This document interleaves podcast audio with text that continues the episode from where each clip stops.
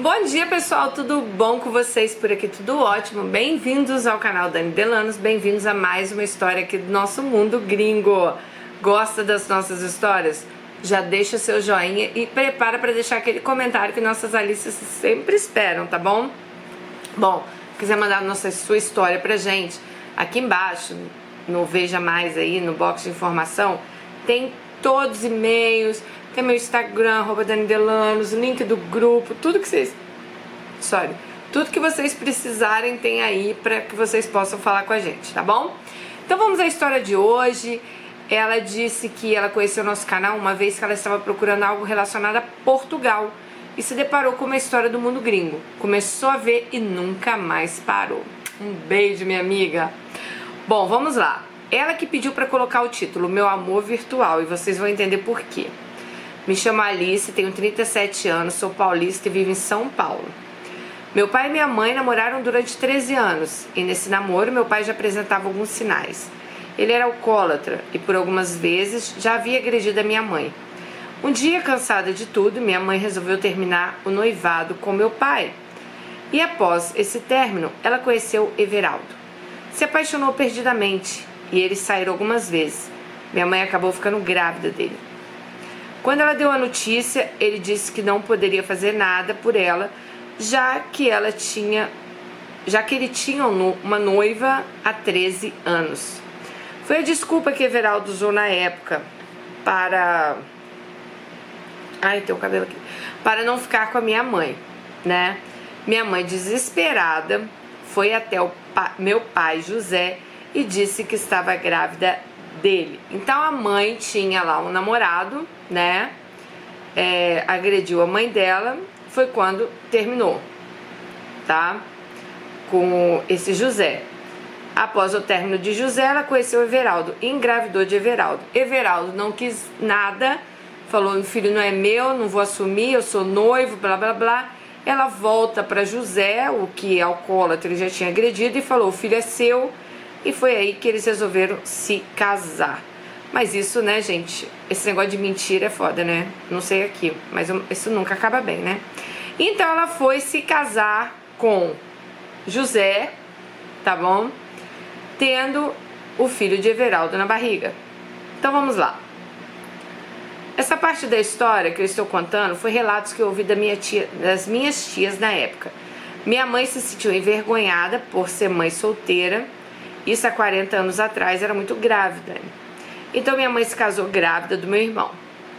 No dia do casamento, minha avó, mãe da minha mãe, pediu de joelhos para que ela não se casasse, pois ela estava com o filho de outro homem na barriga e aquilo poderia causar muitos problemas no futuro.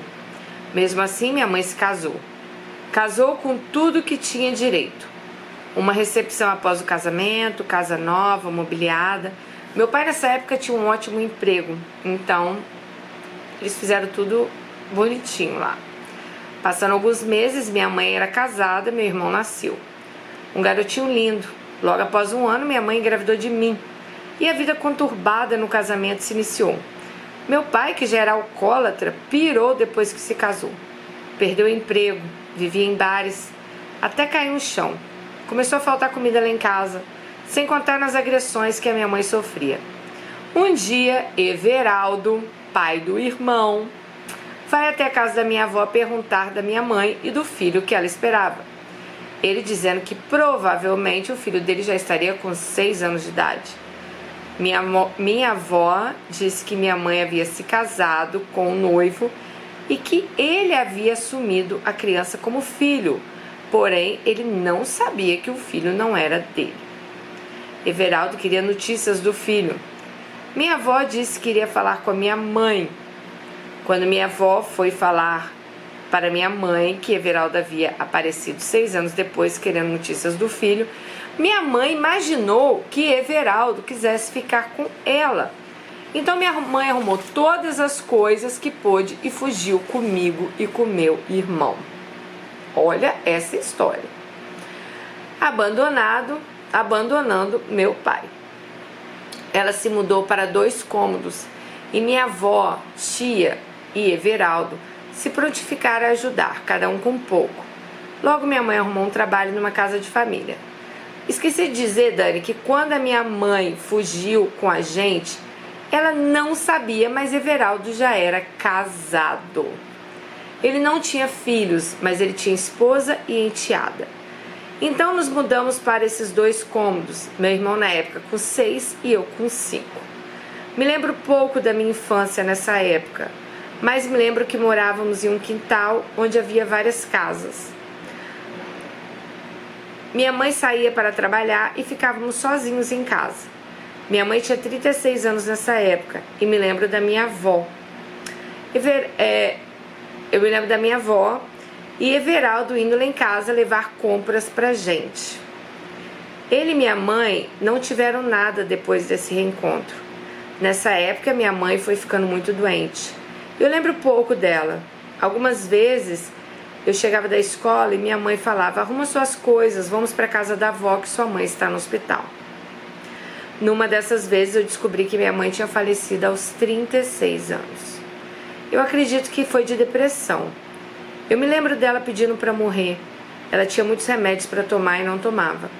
Enfim, perdi minha mãe, eu tinha seis anos de idade e fomos morar na casa da minha avó.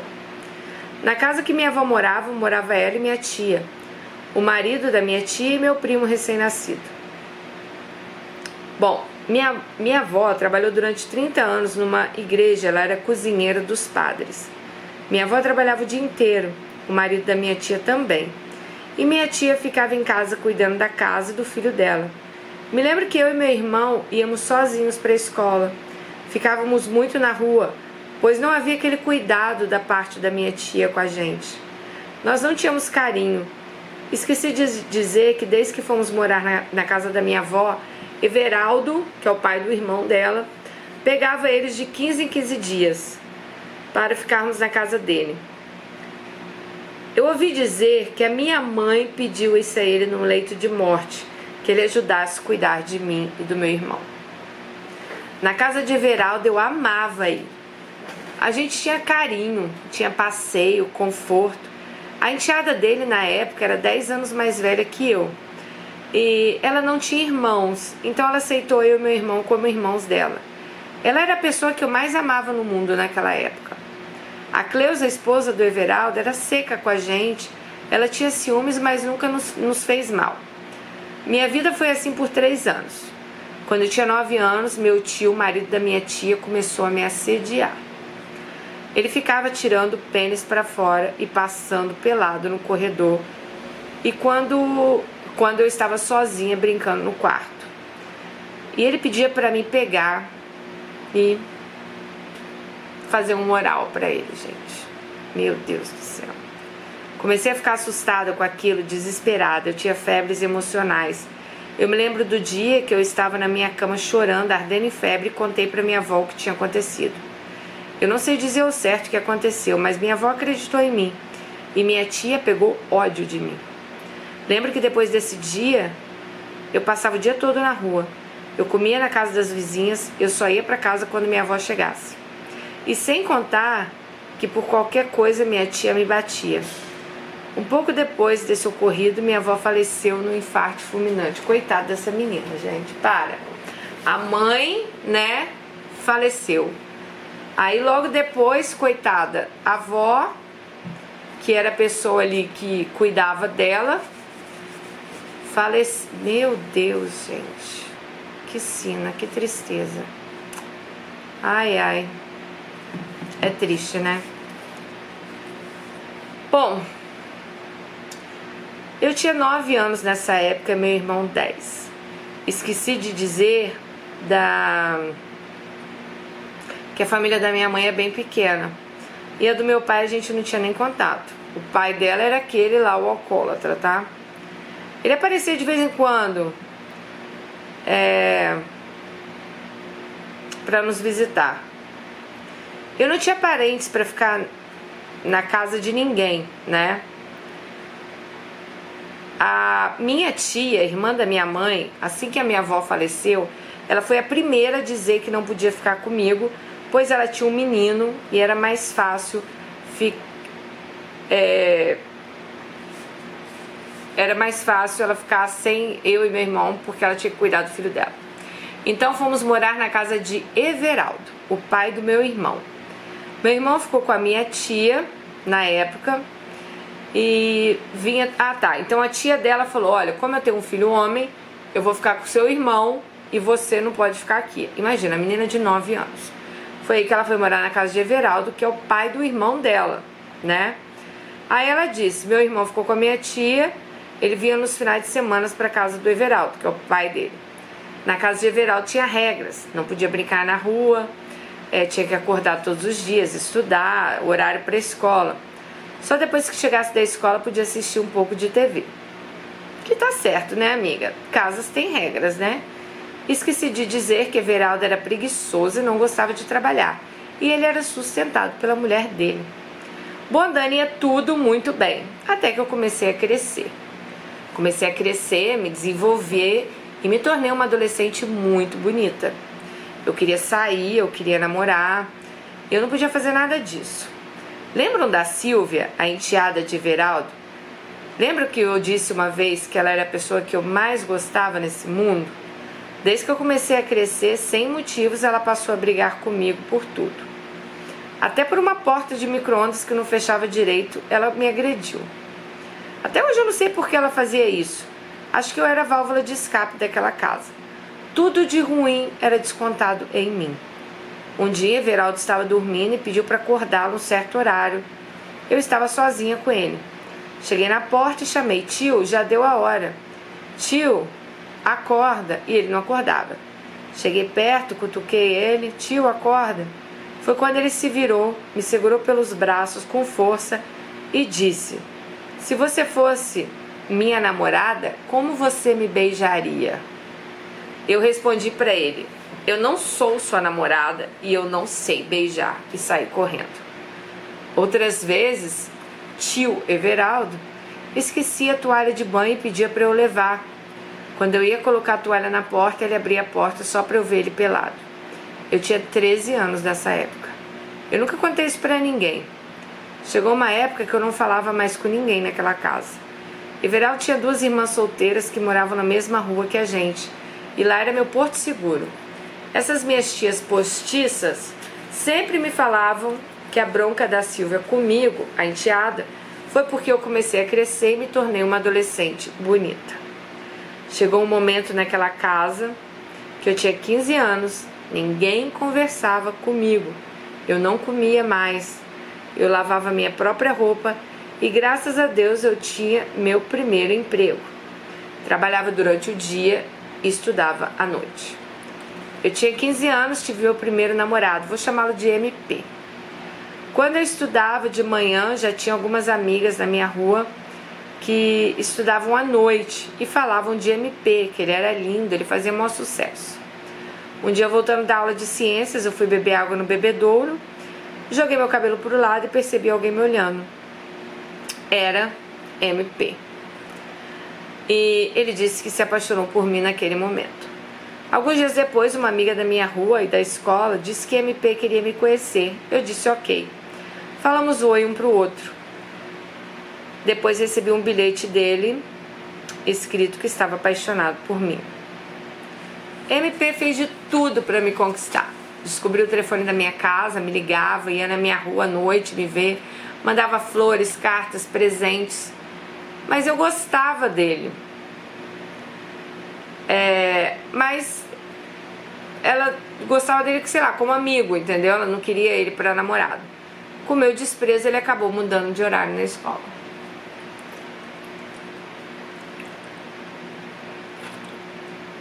Se passaram seis meses e ele retornou no horário noturno.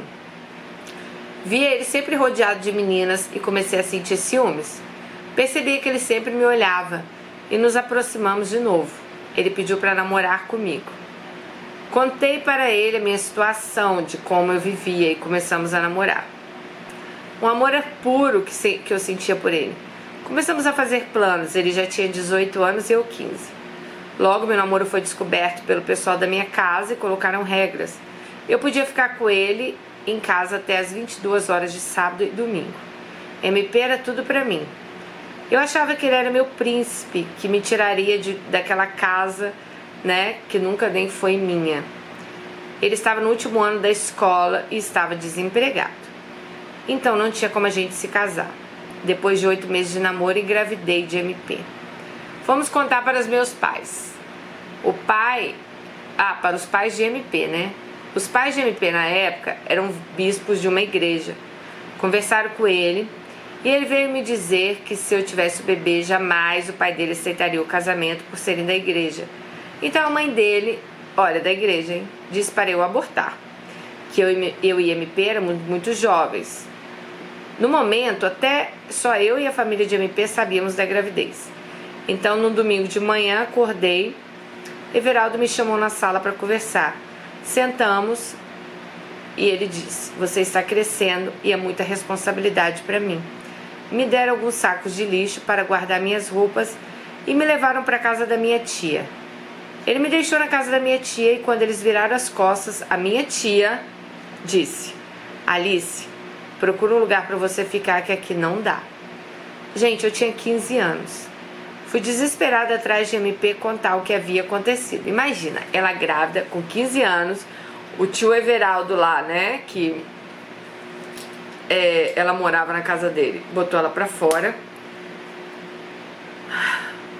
Ela foi atrás do MP. Aí o que aconteceu? Gente, ai, me dá uma raiva ler essas coisas, porque olha como fizeram com essa menina.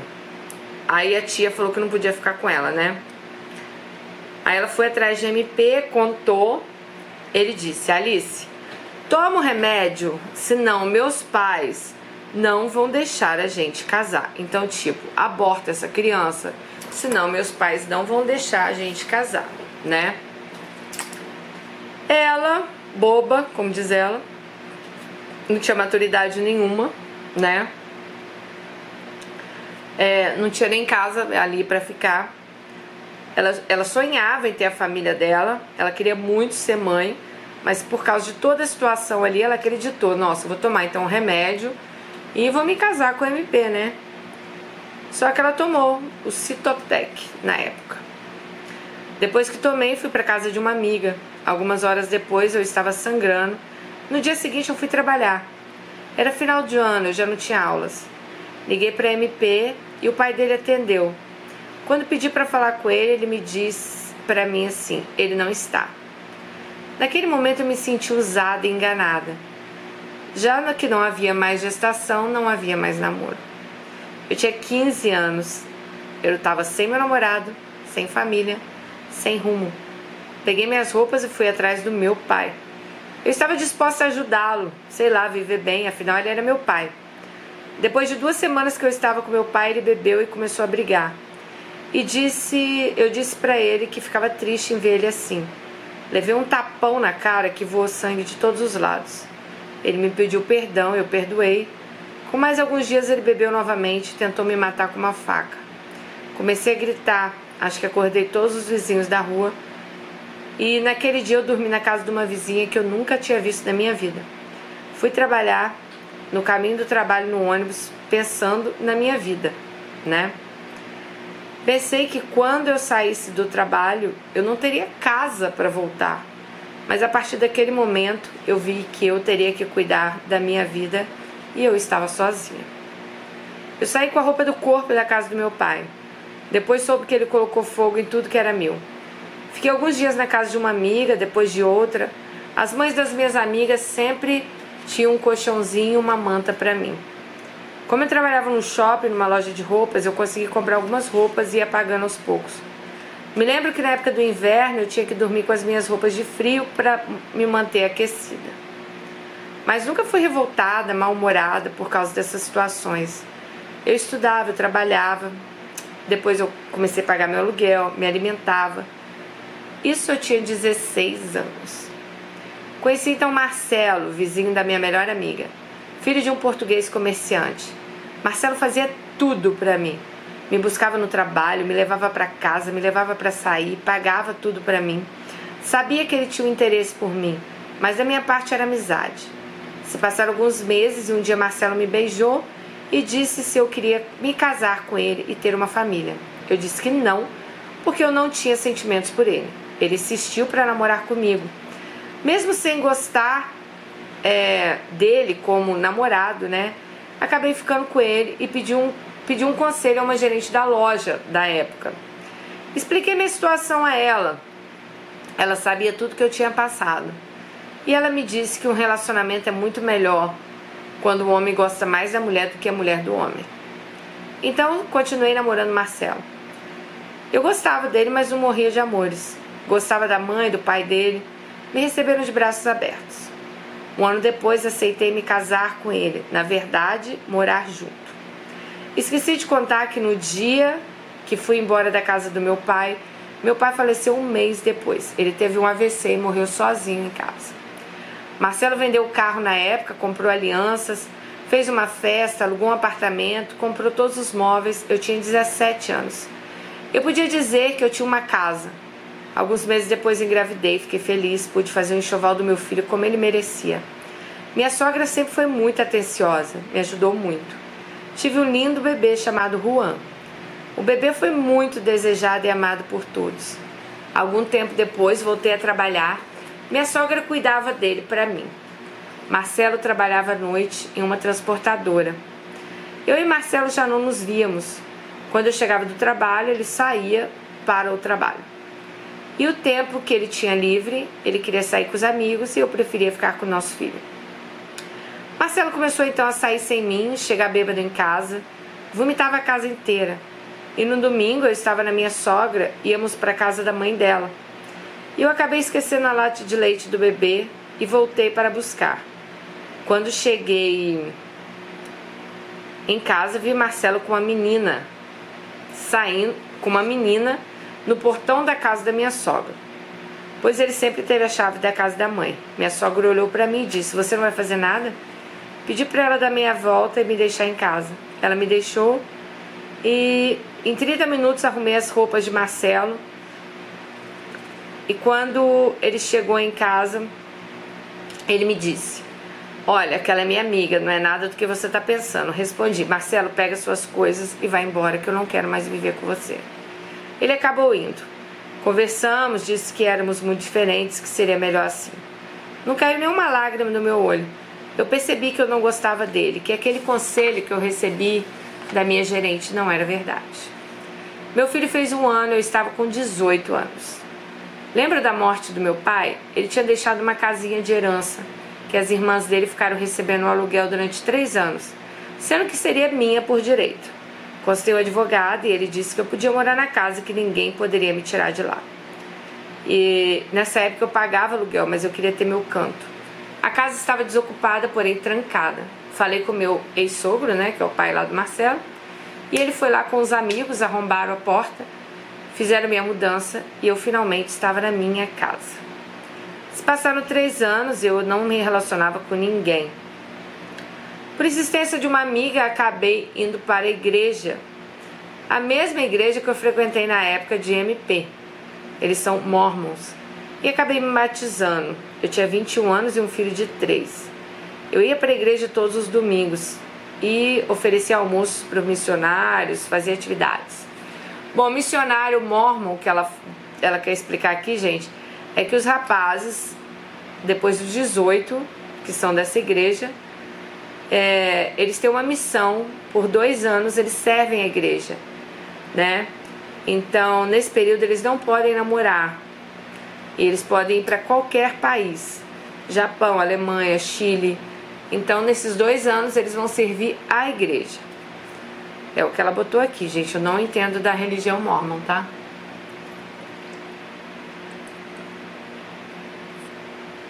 Que sede. Eis que dois missionários que estavam servindo na minha ala, um brasileiro e outro americano, né? É, ficaram próximos a ela. Aí uma amiga dela falava assim: Alice, o Helder não para de olhar para você.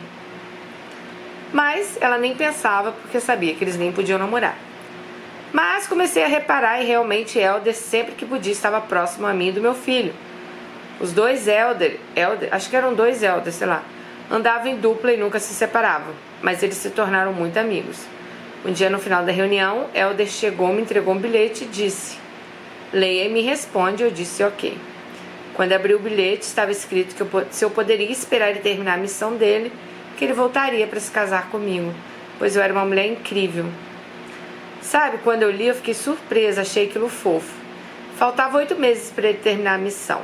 E assim, ficamos flertando com bilhetinhos, telefonemas, nos víamos na igreja.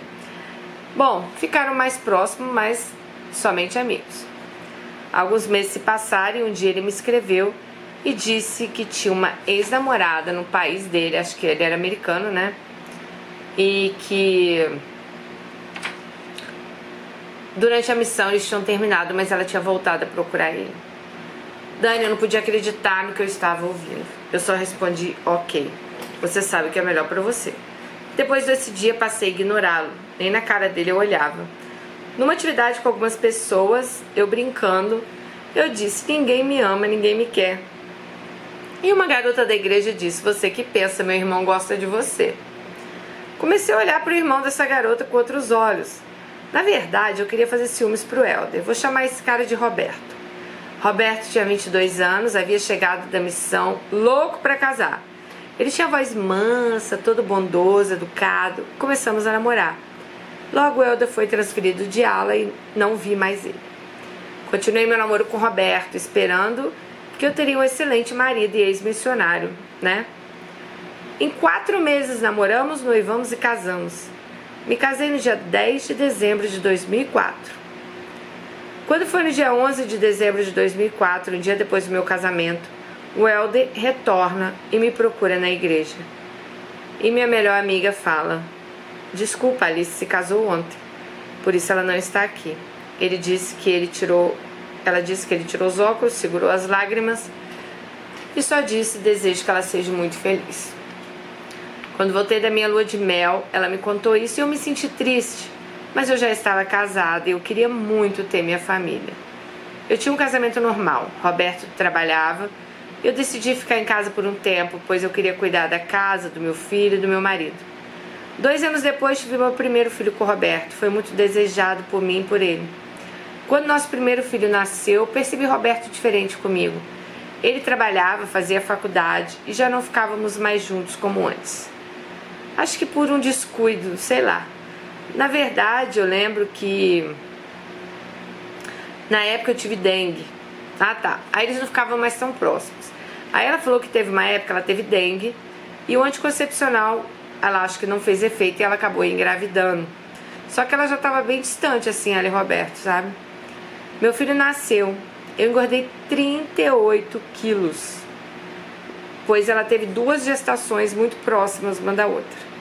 Sabe, Dani, eu parecia uma máquina em casa. Eu tinha nessa época três crianças, o maior que já ia para a escola, né, que era o filho do, do outro casamento, e, e tinha um bebê de. Aí ela tinha um bebê e a, a outra criança que tinha nascido. Ela falou: Dani, tinha dias que eu não conseguia tirar nem o pijama, nem escovar o dente eu conseguia. Bom, Roberto cada vez chegava mais tarde da faculdade, comecei a estranhar ele comprou um celular de outra operadora. Lembra que antigamente não existia celular desbloqueado? Pois bem, como ela quis dizer o seguinte, gente, teve uma época que aparelho de TIM para TIM você falava, sei lá, de graça. Então todo mundo na casa dela tinha um TIM e Roberta aparece com o aparelho da Vivo. Tipo, como assim, né? Todo mundo tem um aparelho da TIM, fala de graça, você vai ter um aparelho da Vivo?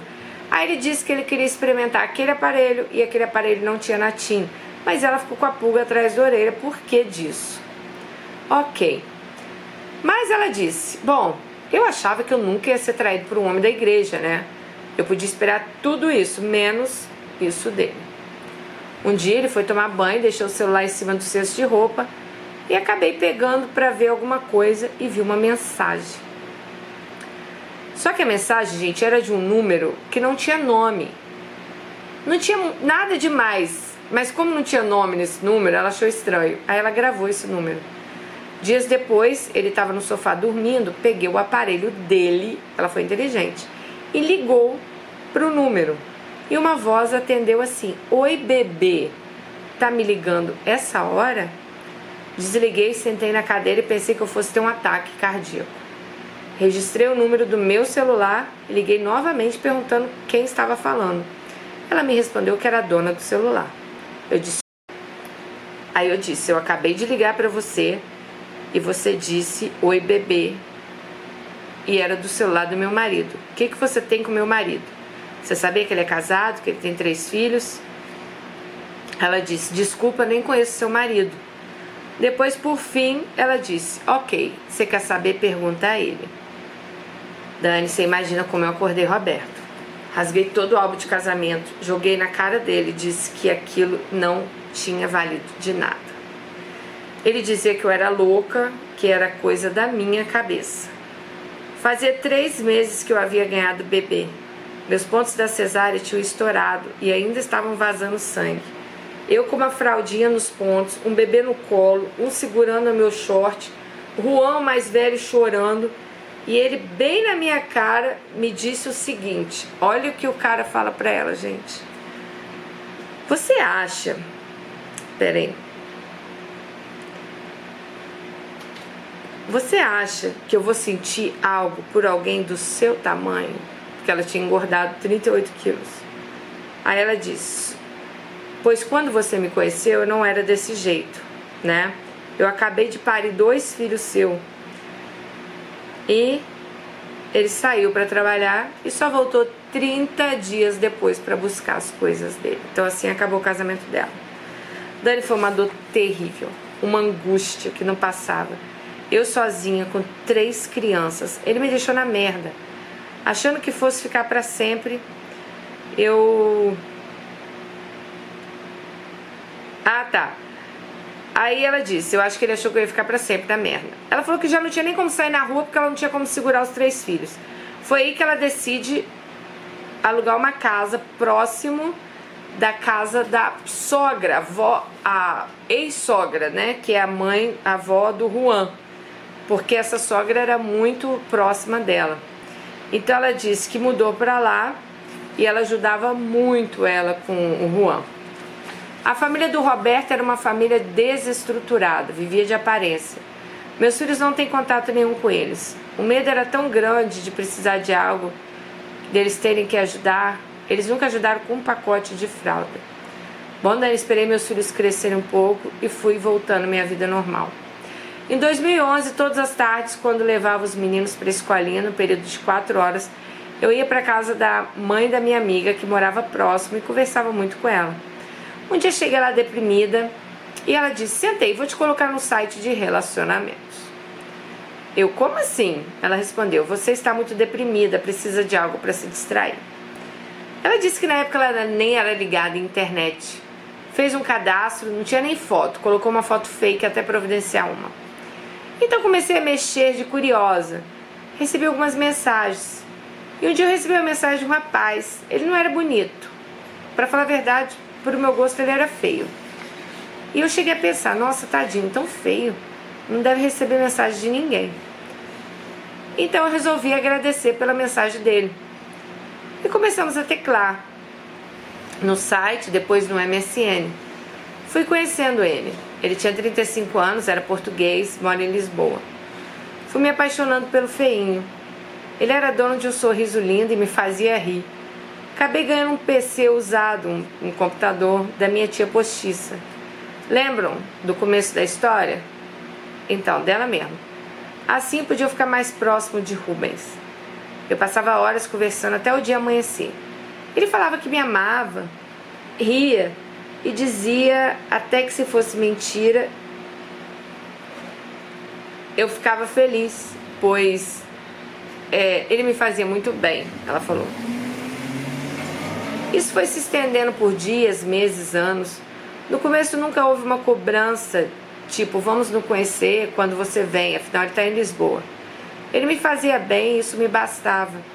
Tinha na minha cabeça que eu jamais deixaria minhas crianças para ir, afinal eles eram pequenos e precisavam de mim. Ele nunca me cobrou nada, falava que ele era meu amor virtual. Sempre me convidou para ir a Portugal, mas nunca havia passado pela minha cabeça. E outra, Rubens, por mais que ele viva na Europa, é, o nível dele lá é de pobre, ela falou. Ele paga aluguel, paga pensão para filha, então é difícil ele juntar dinheiro para ir ao Brasil. Se passaram três anos, comecei a me sentir sozinha, achando que merecia alguém de verdade, que estivesse ao meu lado. E acabei deixando de falar com Rubens.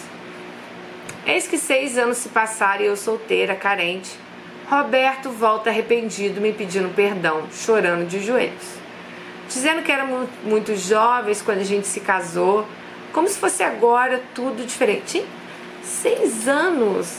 Não, eu, seis anos. Eu não consigo me ver voltando com alguém seis anos depois.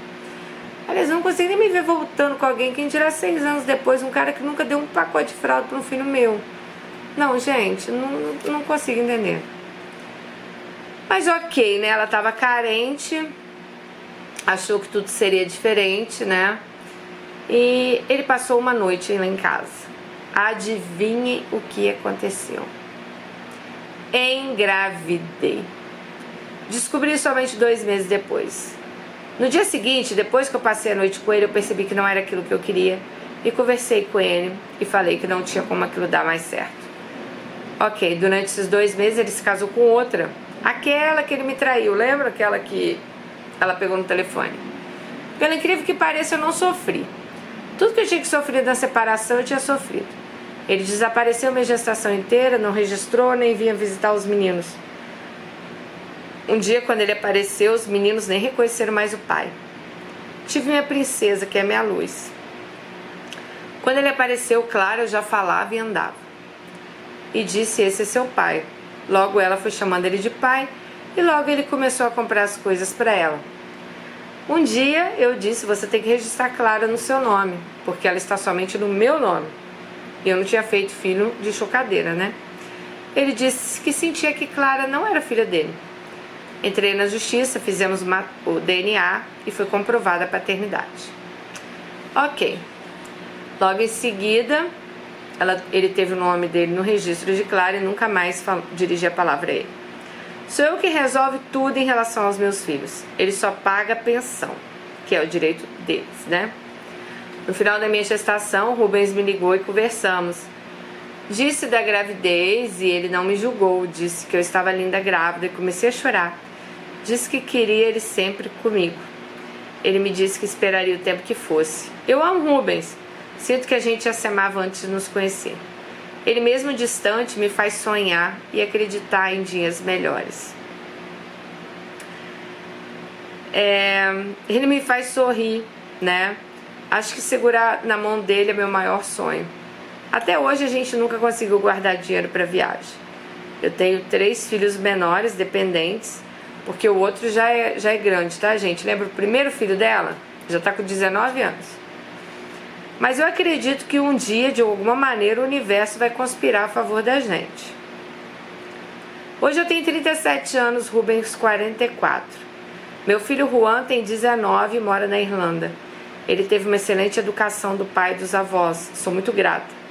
Meus filhos têm 13, 14 e 6 anos. Minha história de amor virtual dura 9 anos.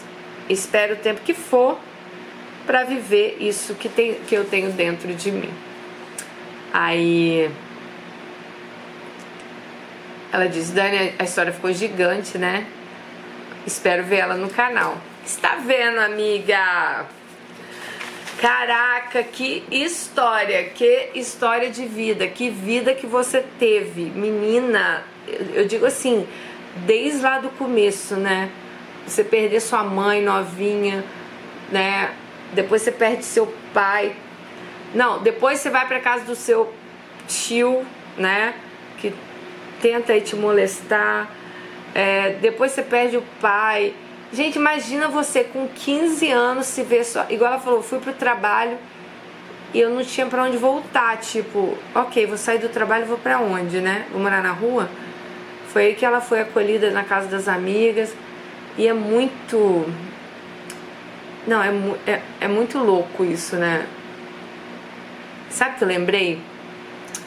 Eu, eu tinha uma amiga, não vou falar nomes aqui. Eu tinha uma amiga na época da escola que ela vivia lá em casa, vivia lá em casa. A gente era muito amiga. Eu, eu, muito, eu quero muito reencontrar ela um dia, saber como ela tá. A gente perdeu o contato, mas sabe aquela unha e carne? A gente só andava juntas. A gente era até parecida assim, é, na fisionomia. Muita gente achava que a gente era irmãs. E ela odiava ir para casa dela. E depois que eu comecei a contar essas histórias, ela tinha a mãe dela. Eu acho que ela tinha um padrasto, se eu não me engano. A mãe dela era meio doidona, assim, sabe? Bem hippie, fumava maconha e tal. E eu lembro que ela odiava ir pra casa dela. Ela amava ficar lá em casa. Assim, ela era tratada igual uma filha lá em casa, sabe? A gente trocava roupa, a gente ia pra as festas juntas. E hoje eu fico me perguntando por que, será que ela detestava tanto pra casa dela. Ela nunca comentou nada assim comigo, sabe? É, ela estudava na mesma escola que eu, então sinal que os pais dela tinham uma condição boa, porque não era uma escola barata, era uma escola assim cara. E mas depois a gente perdeu o contato. Ela saiu do colégio e a gente nunca mais se viu. Tenho muita vontade de reencontrar ela. E você contando a sua história, não sei porque eu lembrei muito dela, sabe? Que às vezes, sabe, a gente estava na aula assim, ela falava assim: Dani, posso ir pra sua casa? Eu falava, claro, vamos lá pra casa. Eu adorava que ela fosse lá pra casa. Minha mãe também gostava muito dela. Mas a mãe dela nunca ligava para saber onde ela estava, sabe? Nunca se preocuparam.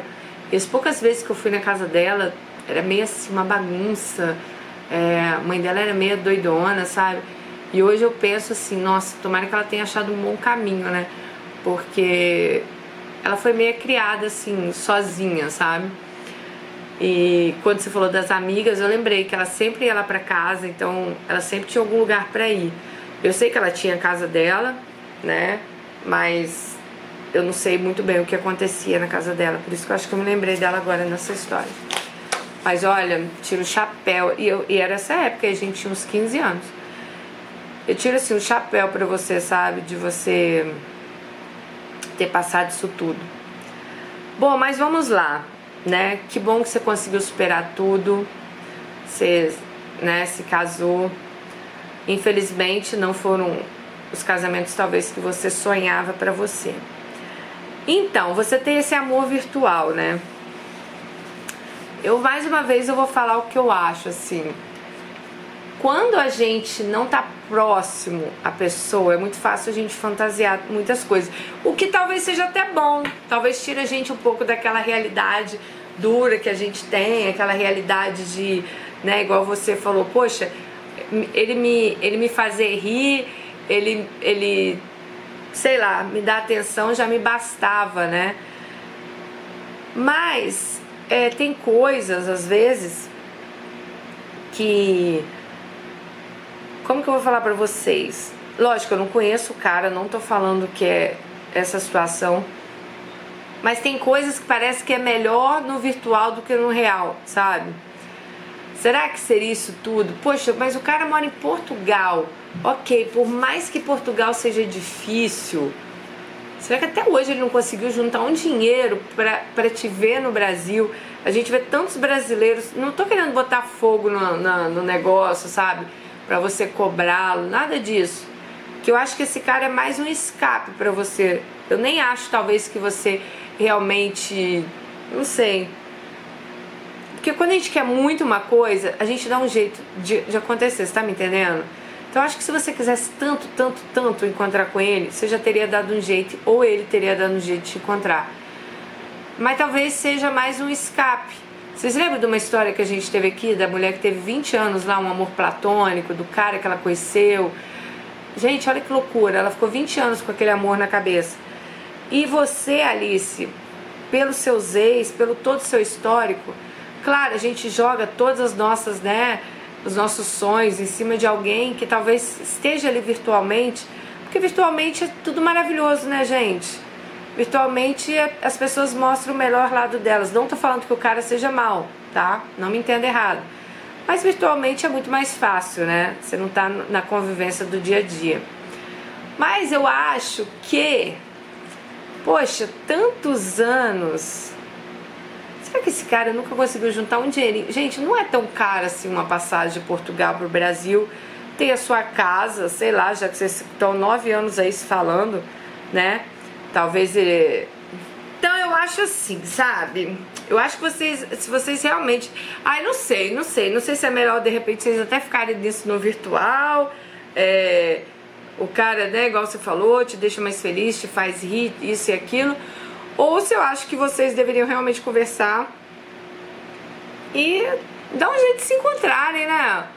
Porque também eu não, tô, eu não acho, igual eu falo pra vocês, gente, eu não acho que você tem que ter alguém para ser feliz, não. Você pode muito bem ser feliz sozinha aí com seus filhos, sem ninguém e tal. Mas é, isso acaba tirando muito também, às vezes, as oportunidades que você tem de conhecer uma pessoa legal, porque você fica tão fixada naquilo, né, que tá ali virtualmente, e você acaba não, não conhecendo a pessoa, né? Acaba, sei lá, ou não dá certo, ou não conhece, ou nunca rola, e acaba por aí. Mas eu acho que o que eu foco aqui não é nem no seu amor virtual, sabe? Eu foco aqui é na, na força que você teve de enfrentar tudo. É, é muito aquilo que eu falo, gente. Deus é uma força pra gente que a gente não sabe nem de onde que tira, né? Quando eu perdi meu pai com 17 anos, nossa, meu mundo desabou também. Vocês imaginam, eu super acostumada a morar com meu pai a vida inteira, desde 3 anos de idade, desde quando meus pais separaram. A minha mãe, ela era uma pessoa maravilhosa, ela não, não foi uma mulher, sabe, de, de brigar, de bater, nada dessas coisas. Só que minha mãe era muito porra louca, sabe, assim, era do mundo. E meu pai, a gente foi criado muito com regras dentro de casa, horário da escola, horário para almoçar, horário para isso né, é, com todas as regalias. É, não sabia o que, que era um, um, cobrador na porta, nunca vi isso na casa do meu pai. Todas as continhas pagas, tudo direitinho. E quando a gente foi morar com a minha mãe, mesmo que a minha mãe, né, meu pai tenha deixado minha mãe numa situação boa, antes dela torrar tudo, Cara, era incrível, mas era sempre uma luz cortada, um cobrador na porta, escola atrasada. E na época, eu tinha, igual eu falo pra vocês, eu tinha 17 anos, gente, mas eu tinha 17 anos com uma mentalidade de 10, eu acho. Porque como eu sempre, fui muito pro, protegida pelo meu pai, eu não tinha esse, eu não era despachada, eu não tinha essa, sabe, essa coisa assim. Então, pra mim foi muito difícil. E muitas vezes eu tive que me virar também, sabe? E não é fácil você se virar com 17, imagina com 15, né? É, Ai, é tanta coisa que eu passei, gente. A minha vida dá um livro, sério. Quem sabe um dia eu escrevo minha biografia, porque vocês acham que vocês sabem muita coisa da minha vida, né? Vou falar pra vocês, vocês não sabem da missa um terço ainda. Muita coisa aconteceu, muita coisa aconteceu, muita coisa rolou, muita coisa, sabe? E muita coisa eu guardo até hoje. É...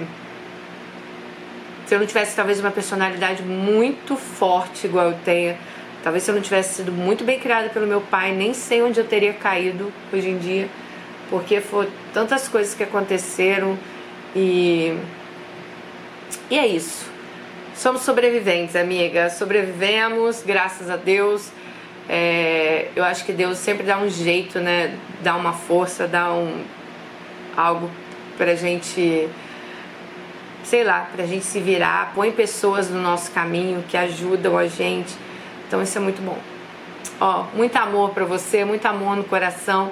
Só desejo que você seja feliz, que seja, sei lá, com Rubens, com, ou sozinha, ou mas você é nova, eu sei que você vai ter alguém ainda, mas né, veja direitinho essa situação, porque tantos anos assim, será que não está na hora desse cara dar um jeito de comprar uma passagem, ir lá no Brasil, te conhecer, para vocês realmente verem se isso vale a pena ou não, tá bom? Beijo no coração de vocês, até o próximo vídeo. Tchau, gente.